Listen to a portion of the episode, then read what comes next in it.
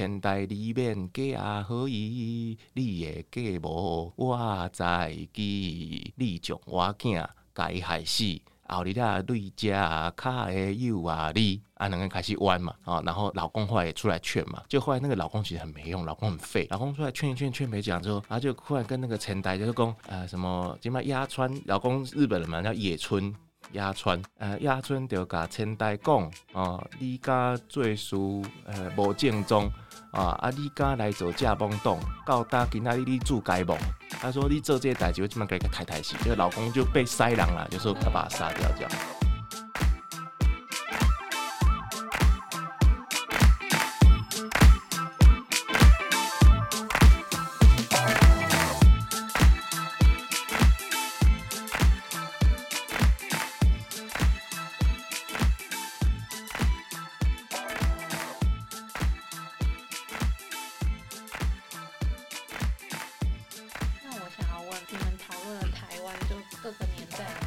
东方或者西方的这些奇闻异事，那你想要问说各自有没有印象比较深刻的事件？印象比较深刻的事件，对，就是或者是你们就是有为了调查某一些案例，然后就亲自走过这些地方，还是什么？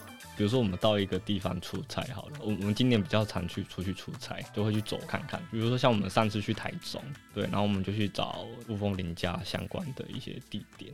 或者是代潮村，对代潮村事件，它的遗址啊在哪里这样子？然后它其实在一个很巷子里面超隐秘的一个土地公庙这样子，当然那也不一定是确切位置，但它其实有点悬念这样子。那如果真的要说什么印象比较深刻的话，还好，这这问题真的偏难回答、欸。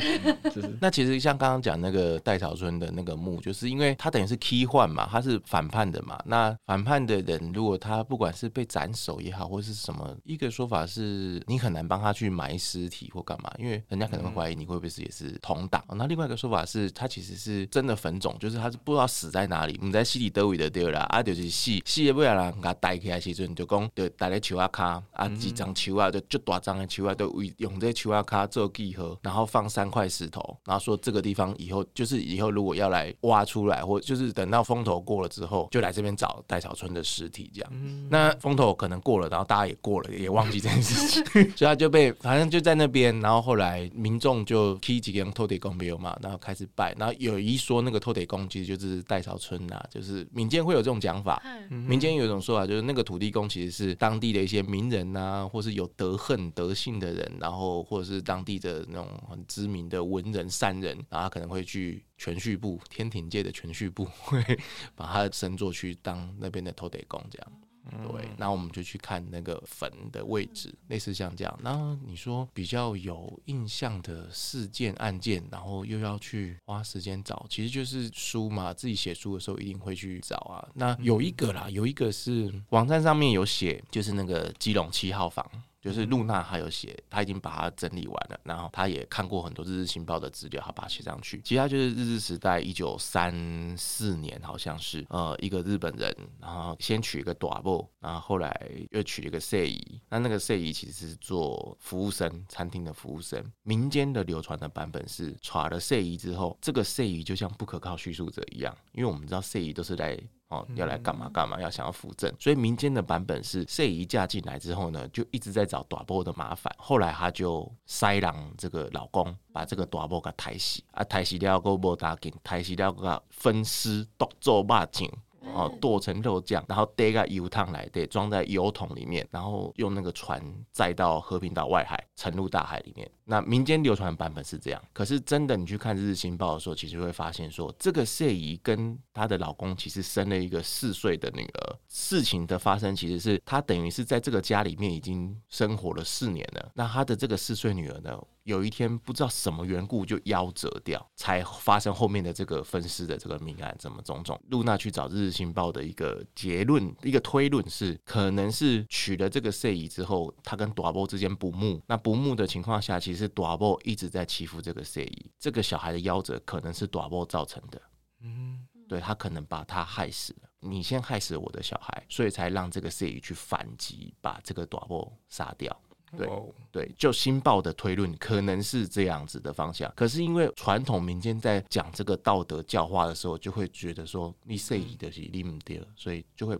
民间故事变成是谁是坏人。嗯哼，对，但真实事件就已经谁是好人，谁是坏人，其实很难说，因为感情的世界不被爱的才是第三者嘛，对不对？像这个案子就，就我就有跑去基隆那边去找，说他现在的确切位置大概在哪个方向，因为当时的报纸有写以前的什么什么町嘛，什么什么町，什么什么町，然后他有写哪一个町发生的事情，然后大概在什么位置，那相关的一些资料，或者是像以前那个刮扯刮扯，就是两刮，还有唱这，然后、有唱这个嘛，他就说歌词叫什么？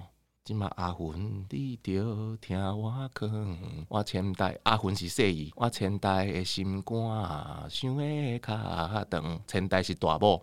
哦，阿阿云，你的心肝又搁想倒转，做你的放心来食饭，就千代叫阿云进来食饭。啊，你莫想遐济，哦，恁囝死就死啊！啊，然后阿云就甲应讲，诶、欸，千代你免嫁予伊，你的嫁无我在记，你将我囝该害死。后日啊，对家卡的有啊，你啊，两个人开始弯嘛，啊，然后老公后来也出来劝嘛，就后来那个老公其实很没用，老公很废，老公出来劝一劝，劝没讲之后，然后就忽然跟那个前台就是讲，呃，什么什么鸭川，老公日本人嘛叫野村鸭川，呃，鸭村就甲前台讲，哦，你家做事呃无正宗，啊，啊，你家来做假懵懂，到大今仔日你住该懵。他说：“你做这些代志，我基本给他太太洗，这个老公就被塞狼了，就说要把他杀掉这样啊。那刮扯就是整个听完大概要两小时吧。”然后就配乐琴这样子，以前的娱乐 OK，以前的 Netflix，对，你要把它当做 Netflix 来看。以前用听的的 Netflix，然后就一边听一边唱。以前人也太八卦了吧？对啊，对啊，然后他就把它编成歌嘛，然后就这样唱。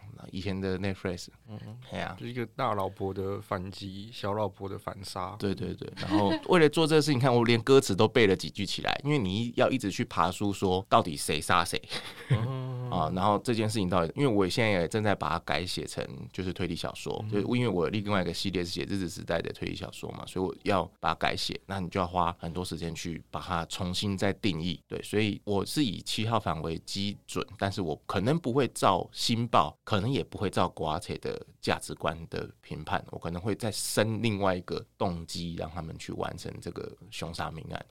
就是骨干不会变，都做把警刷北西的这个骨干都会一样的。哎。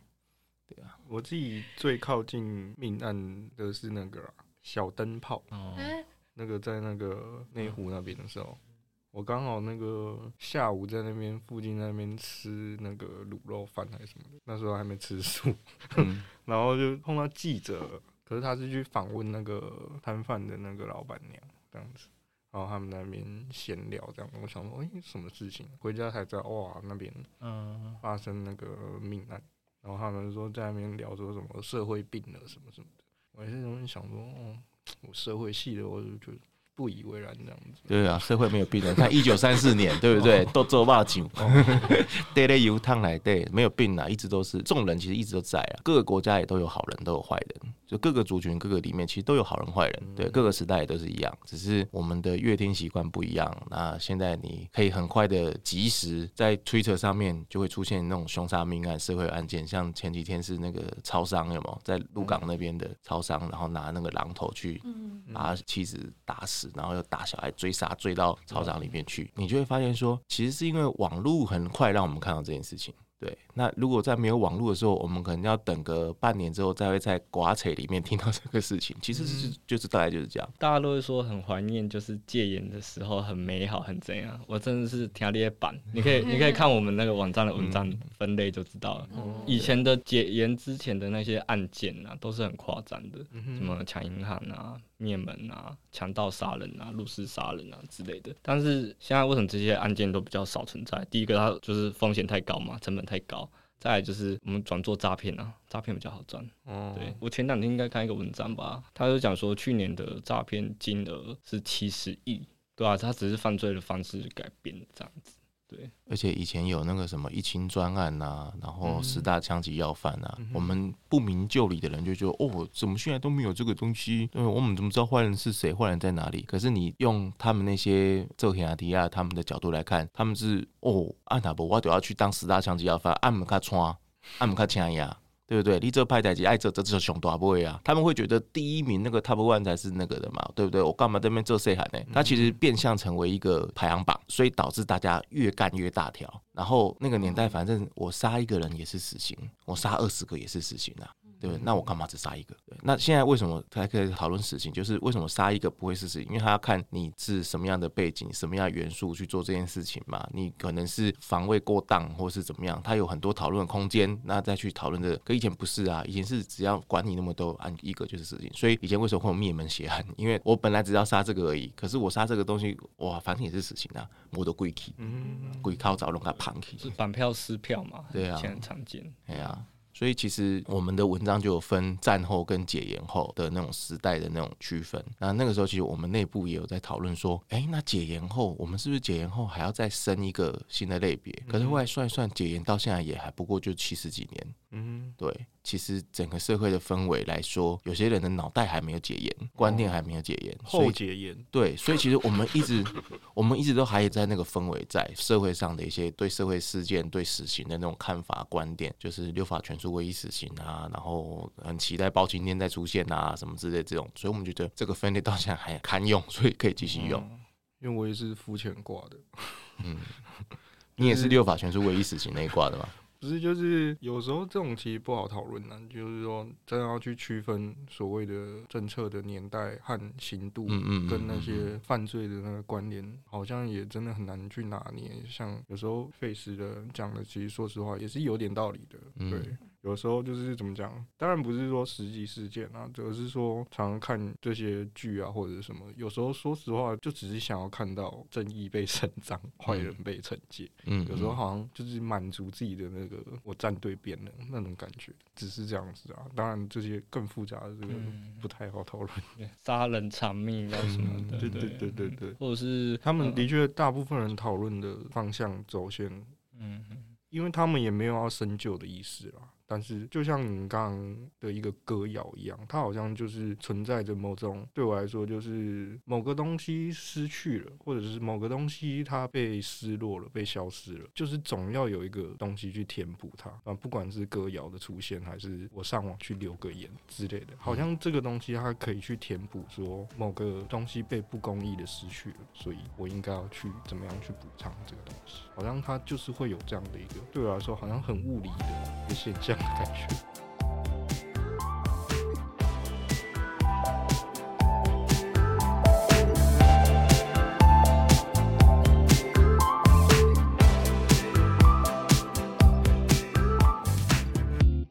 就是现在的赎罪观念，其实变得像膝跳反应一样啊。只要看到有一点点不公不义，然后就先留言，然后就先干嘛，就是很自然而然，然后这样就觉得，嗯，我是一个很正义的人。可是我们其实仔细想的话，大概全世界七十几亿人口，不会有人觉得自己是坏人，大家都觉得是自己是正义的。你去问每个人，他一定觉得他是一个好人。大概只有少几个真的是那种反社会，就是真的是反派角色担当，他觉得我就是恶人的那种。对，可是绝大多数人，他就觉得我的想法是对的啊，我才是正义啊，我才是最对的。所以每个人用他这个道德观点来看这个事件的时候，其实。就会相对很狭隘，就会觉得这样子就是正义伸张。可是我们其实只要把另外一件事情拿进来看的时候，这个系统自己就宕机了。就是一方面我们觉得正义要伸张，必须要按照这种方式严刑峻法、乱世用重点去处理。可另外一方面，我们知道这世界上存在的很多的恐龙法官，所以呢，重点乱世的重点随时会砸到自己的脚哦。对，就是恐龙法官永远会错杀人或是错放人。那因为基本上都是人去判断这件事情嘛，对，所以要怎么样去拿捏这个东西，其实就不能用，只是哦，我需要一个晴天来那个。对，对，因为你去赋予那个一个国家机器这个权利的时候，执行的人很难去拿捏那个所谓的说你给我死刑这个权利，但是却不给我判死刑之类的这种，有时候都很难拿捏这种。其实我觉得是缺乏创意的问题。对啊，有比死刑更有趣的创意啊！是啊，对啊，不要让他死啊，然后让他去工作啊，庇护工厂，对不对？那看你要用怎么样去凌迟他，对不对？可以慢慢。终于能理解社畜的辛苦。对，对，就刚刚这个讨论，就是我们正在拍那部剧《无罪推定》，他会讨论到的议题啦。就是无罪推定的原则，就是在未经法院审判之前，应推定为无罪嘛，这样子。嗯、那当然我们知道，现在事件发生当下，大家都需要一个排解的一个地方这样子。比如说小灯泡发生的时候，很多民众就会献花啊，然后给他糖果啊什么。对对，那其其实是你在抚慰小灯泡的同时，其实你是在抚慰你自己。真的真的。对。那当然，我我觉得这个议题如果要讨论下去，重太重了，这集就不用录了。对，对啊，所以太多没有办法被理解的那种巨大的创伤，需要被去更深究的解释。对啊，所以我觉得处罚这件事情，要让正义得以伸张这件事情，其实有很多更有创意的方法。对，你一枪把它毙掉，其实什么都没有解决，嗯，有点空虚。对啊，有点对，有点空虚。对，就是讲、這個、需要修剪。就是呃，有人说枪毙嘛，那有人说就是要呃，比如说鞭刑。好，如果你今天我们台湾有鞭刑的，到时候又有人不够，就说一定要呃、欸、直播鞭刑。一定要那个千刀万剐啊，什么之类的，那个也是一个无限的一个宣泄，这样子。其实我觉得就是直接直播他在牢房里面的样子就好了。天哪，就是永远不会停，对吧？他的刑期可能就是无期徒刑，然后不得假释，然后就永远播着他那个每天吃喝拉撒什么的。其实大家在看的过的过程当中，民众也得到他的满足。其实民众要就是这个，我要站在人权的那一边。对啊，为什么？为什么？为什么古时候在那个斩首午门斩首的时候，大家会去围观？为什么古时候会去围观斩首这件事情？然后拿馒头去沾血，然后说可以治哮喘、治肺病。为什么会有围观？然后玛丽皇后被推上的时候，为什么大家也在围观？其实就是跟现在我们的点赞、留言、献花完全是一样的行为。可是我觉得这是一个。怎么讲呢？它的本质是一个很好的事情，它其实是一个共同体很强烈的状态下，它才会很看重这个事情。当你的共同体是很松散的时候，就是跟一般的人经过这样子瞄一眼这样而已。就是他好像不会在你心里有什么波澜，常常会看到很多人留言说那种你是他的妈妈，你怎么好像不够难过，比我还不难过的那种感觉。常常会看到这种，我会觉得这是一个好的事情，可是他又是一种好的过渡。对我来说是情绪勒索啊，单纯就是情绪勒索。他觉得你怎么可以老爸死的第二天，然后就出去吃饭上传，然后像你应该要怎样怎样，就可就是情绪勒索啊。所以我们不只是后解严，我们就是后封建呢。对啊，那以后老爸死都守上三年好了，都不要工作，然后不要剪头发，然后都住在家里，不能住，还不能住在家里面哦，要住在老爸坟墓旁边，要搭一个草棚。古时候是这样子哦，因为你老爸老妈死，你要在旁边搭一个草棚，然后住在那边住三年，守丧三年，对不对？现在其实大家在追求是这个，我觉得很荒谬哎，二十一世纪哎，对啊，卡缪的书还是适用，嗯，对啊，只是太阳太刺眼，你就说我不孝。有说什么？对，天气那么热，也是很想杀人。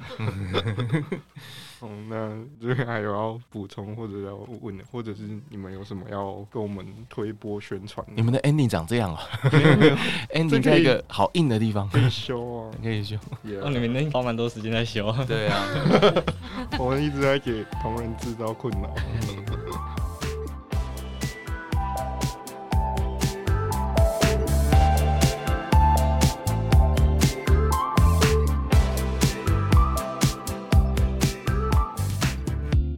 像唐墨他要出新书，我们就会帮他办各种的呃新书讲座啊、活动啊、宣传啊、跑独立书店之类的。那我们平常我们那个空间也会办一些议题讲座，可能有时候是影集相关，我们找导演、找编剧，有时候讲一些社会议题。嗯、然后像前阵子那个性骚扰，因为因为我们我们的合作出版社他有出一本书，叫《我对抗跟踪狂的七百天战争》。那我们嗯、呃、那时候书刚出的时候，我们有邀请那个数位女力联盟，然后有。有有做一个新书发表会，那我们那本书是出在六月一号，就是台湾跟骚法上路的那一天一起出。然后后来呢，时隔一年之后，嗯、呃，我们在六月二号的时候也有，就是我找了两位他们有被性骚扰经验的两位朋友也来分享，说他们面对这样的事情怎么怎么去解决。然后有很有趣一个 case 是还没有跟骚法之前，他面对这样他要怎么处理；一个是已经适用跟骚法了。然后他认为目前的跟骚法有些状况啊什么之类的，其实那个时候那个时候还没有发生 Me Too 的这个还没有那么多，但那个那个时候活动刚发出去的时候还没有。然后 Total 报名了线上加线下就一百五十几个人哦。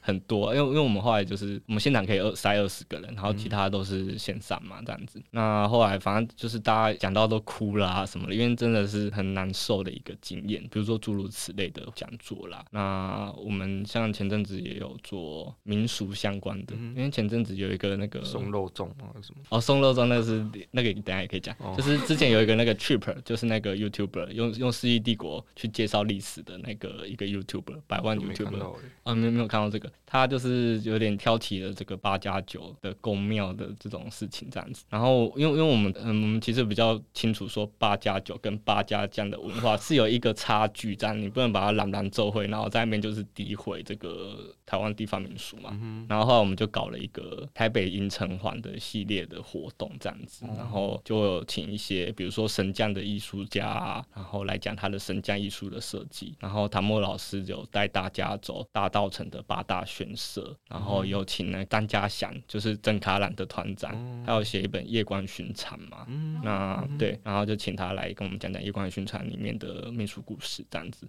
嗯、对，我觉得唐墨可以再补充一下他当时看到那篇文章的愤慨。就是怎么说？就是如果你们现在搜寻台北银城隍或台北城隍庙，如果你稍微做深一点点的搜寻的话，你就看到说啊、呃，有人可能会争论说啊，城隍庙到底要不要迎城隍啊？要办还是不办啊？然后说法很多种，那也有一些民众有些意见啊，对庙会很吵啊等等之类的。嗯、那 Chip 他其实一开始他针对的是大概在妈祖生之后吧，因为妈祖生的时候其实有一些每个神明的生日都一定会有那个、嗯、那种东西，那种东西打架啊、闹事啊或什么的，他其实有些私人公庙的那种行为。那 Chip 他用的手段，我相信他其实应该知道私人公庙跟我们所谓的霞海城隍、保安宫哦，或是我们说台南这边的鹿耳门天后宫这种那是完全不同 level 的东西，我相信他一定知道。可他故意把蓝蓝这几餐通通当做公庙文化。真正引发我怒火的是，他做了一张照片的合成图，就是说左边放一个庙宇的照片，然后右边放一个教会的照片，他把它合在一张。然后他说，如果这两个让你当邻居，你要选哪一个？对，他就意图要挑起这种很无谓的战争，很无聊的战争。我心想说，我以前也住过教会旁边啊，每天早上礼拜天早上唱诗歌也是吵死人啊，对不对？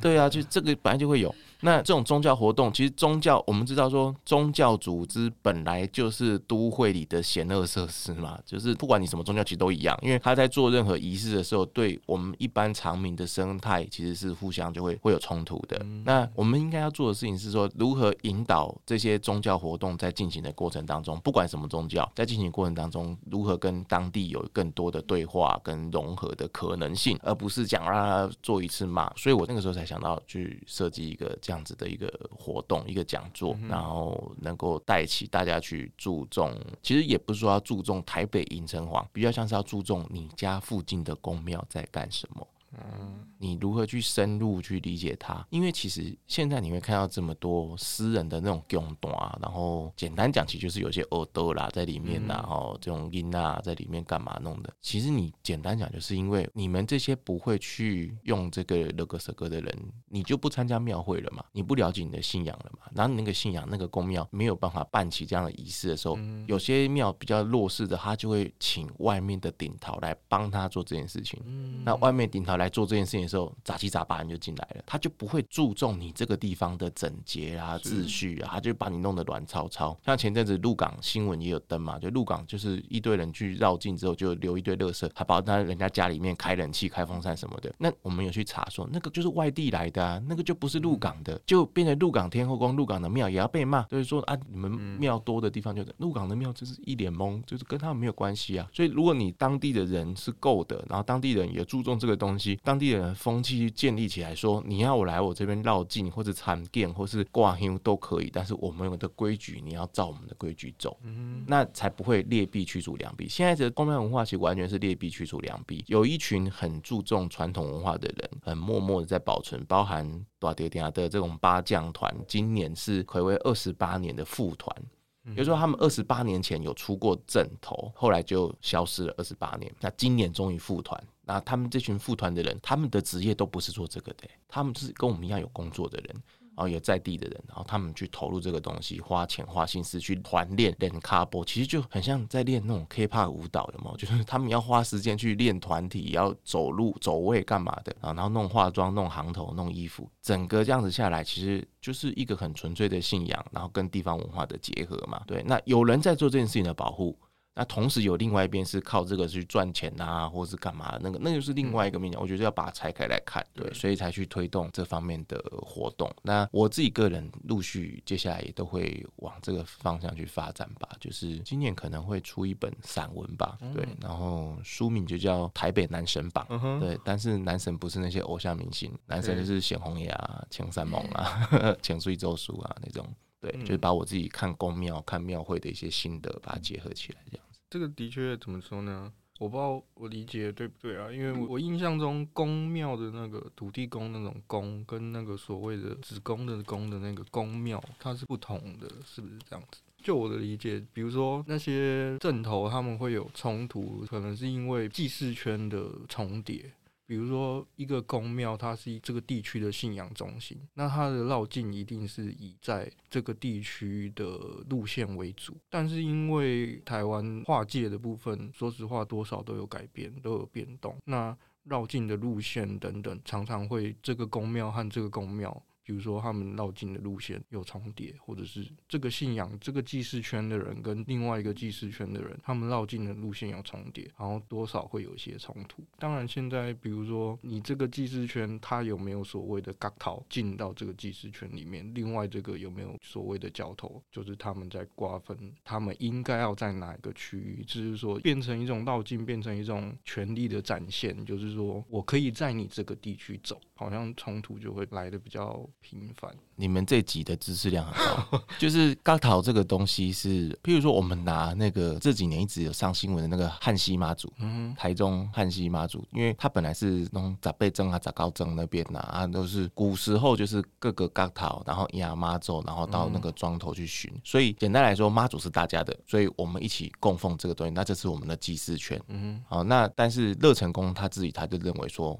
他自己的妈祖，所以他会妈祖独立，对对对，所以他们就会有一些冲突。那本来这个冲突是，其实我们各自解释，那你办你的，我办我的。哦，我们日子就算在港吉港啊，不要紧嘛，你的大概就会劳累啊。你有你的说法，我有我的见解，本来可以是用这种双轨一马可表，嘿嘿，对。但是后来就发生一些事情，譬如说有些当地的里长，他可能是挺热腾功的。嗯哼，结果乐成宫的顶头过去之后，他就跟那个百香案被接嘎那个阿公阿妈讲，无啊，后边无顶桃，一当修修起来，就他们就走了，就整整修修起来之后，十八庄的人在后边，十八庄来，然后阿公阿妈就傻眼。懂吗？就是他故意不让你去迎妈祖，就做这种小手段，然后就让大家就觉得怎么会弄到这样？那其实就跟你讲，其实跟利益冲突有关系，其实也跟那个刚逃、那个征讨的人、年轻人或是居民的外流，然后有没有继续去维持这个信仰，大家有没有去这个共识去捍卫它，其实也都有关系。那我自己啦，我自己因为我是台北人嘛，然后等于是北部人，所以我研究的、我去跑的，其实都是北部的东西，其实中南部真的接触的就相对很少。少。那我自己的一个角度来看的时候，台湾很喜欢小马走嘛，大甲妈都是北沙屯的时候，他们这样子这样子绕的时候，我有时候就会想想说，一起下去绕的那些人。你是他们跟来对的吗？你是跟他们有关系的吗？还是你只是把它当做一个宗教践行？嗯哼，对不对？或是一个民俗活动的参与？那那个跟信仰之间又有很多不同的解释。因为有人说、嗯、啊，我就是跟大甲妈许愿之后，然后我就身体很好啊。我虽然是花恋人，但是他有保佑我、啊。那当然这也是一种。可是到底怎么样去区分这东西？然后他绕的这个，他的名词到底是绕境还是进香？哦，还是什么？其实它有很多不同的意义在。而且你如果说真的是绕境了，哦，所以大甲妈建五下多少？他要管那么宽吗？就是有哪一个神是管到这么宽的呢？哦，还是每个高头就是因为跟着这个活动开始去串联起来，所以后面真的是千丝万缕。对，所以如果说呃线上的听众朋友，其实你可以去看一下你们家附近的比较大的庙啊，或是离你家比较近的庙，像台南这边其实很容易分辨嘛，因为我们有什么素莲殿啊，什么殿啊，那个殿有没有？你们知道那个电？说实话，很难分辨。不会啦，以我来说，不会啦，多走就认识了。你那个 gang，他那个 gang 就很好区分，那个比我们台北好分多了，好不好？嗯，对，你知道只要是知道是那个 gang 的，那这个 gang 它就大概都是就是一起的嘛，对啊。所以我觉得你可以就是去看看你家周遭附近的宫庙，然后再看看从住家附近，然后再往外扩张一点，看看说你住的这个地方以前大家的共同信仰可能会是谁，就集体拜的可能是个会是谁。像我做了研究才知道说，小时候就拜关渡妈，可是那个时候没想那么多，研究了之后才发现关渡妈的 game 真的很大，他连贡寮那边都有人请，桃霞宜兰那边都有人请。然后请他就真的会坐拖拉库，以前坐火车，现在都坐拖拉库，就跑去那边，然后去绕境。真的，他就是一个一个北台湾很重要的一个民俗，我们叫掐妈祖。所以呃，像上礼拜天刚好是深坑五年一次的请那个妈祖，所以深坑就很热闹。北部有这样子的文化，这样的特色，那它这个东西是其他地区没有的。好，那台中我们讲说汉西妈祖，它那个是其他地区没有的啊，戴嘎妈、北刷墩啊，那就是其他地区没有的。那台南这边也有这边，像台南有一个我一直很想来看的，就是那个跟天师有关的那个，你们知道吗？不知道，不知道。那你们知道鹿耳门？那你们知道明年是台南很重要的香科年吗？香科是什么？香科，台南人不知道香科是什么？我是屏东人哦，屏东人，屏东也有哦，屏东屏东有，就算问我屏东，我也不知道。对啊，屏东也有啊，东龙宫啊。哦，对啊，对啊，屏东香鸭翁啊，就是香科啊。明年甲辰年呢，甲辰年是大科哎，骁龙香。西港乡，对啊，有啦，之前好像去小琉球的时候，对啊，小琉球导览导览有跟我们讲一下，对啊，小琉球，所以你是屏东人，你就给我滚回去东龙宫，好好研究一下 温府千岁，要不然温府千岁改来贡卡称，给你贡，你知道你们有贡卡称吧？我不知道啊，你们温府千岁有贡卡称的服务哦。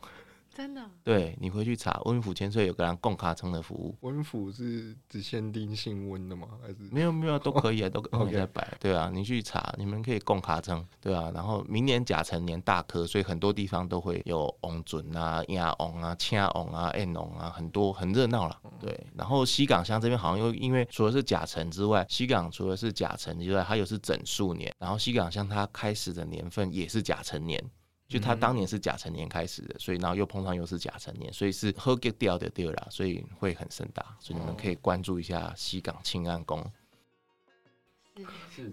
那你们的 podcast 也会分享这些东西吗？我们现在都分享悬案什么的，对，啊，民俗民俗啊，可能要可是民俗一集，民俗要专开，而且民俗要有一些顾问的。像我能讲的都是我有去看过或问过。那你如果说在现在在问一些稍微小冷门的，或是其他的，其实有时候就讲不下去，受众比较不一样。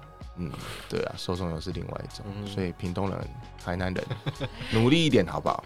对啊，我是北部人，我都知道你们在干什么。哦，哎呀，下次有机会再来考我们。好，老师在出新书的时候再来台南。好啊，好。你们有有吃什么好料的吗？那刚刚来的路上吗？对对，我们就沿着国华街走。哦，吃。小霸王啊，小霸王，加鱼羹啊。哦，哎呀，不错。那我们就到这边。好，今天很谢谢唐木老师，谢谢大家，冠廷，好，谢谢，谢。谢，谢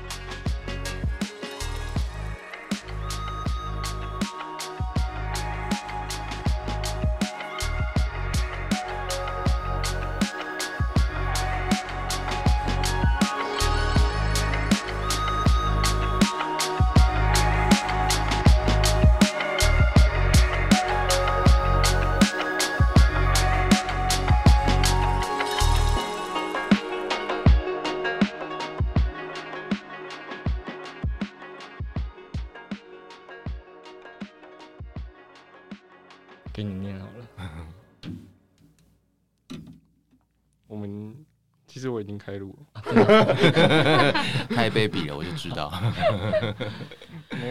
嗯，好，开始。哦，那我就自己开始念了。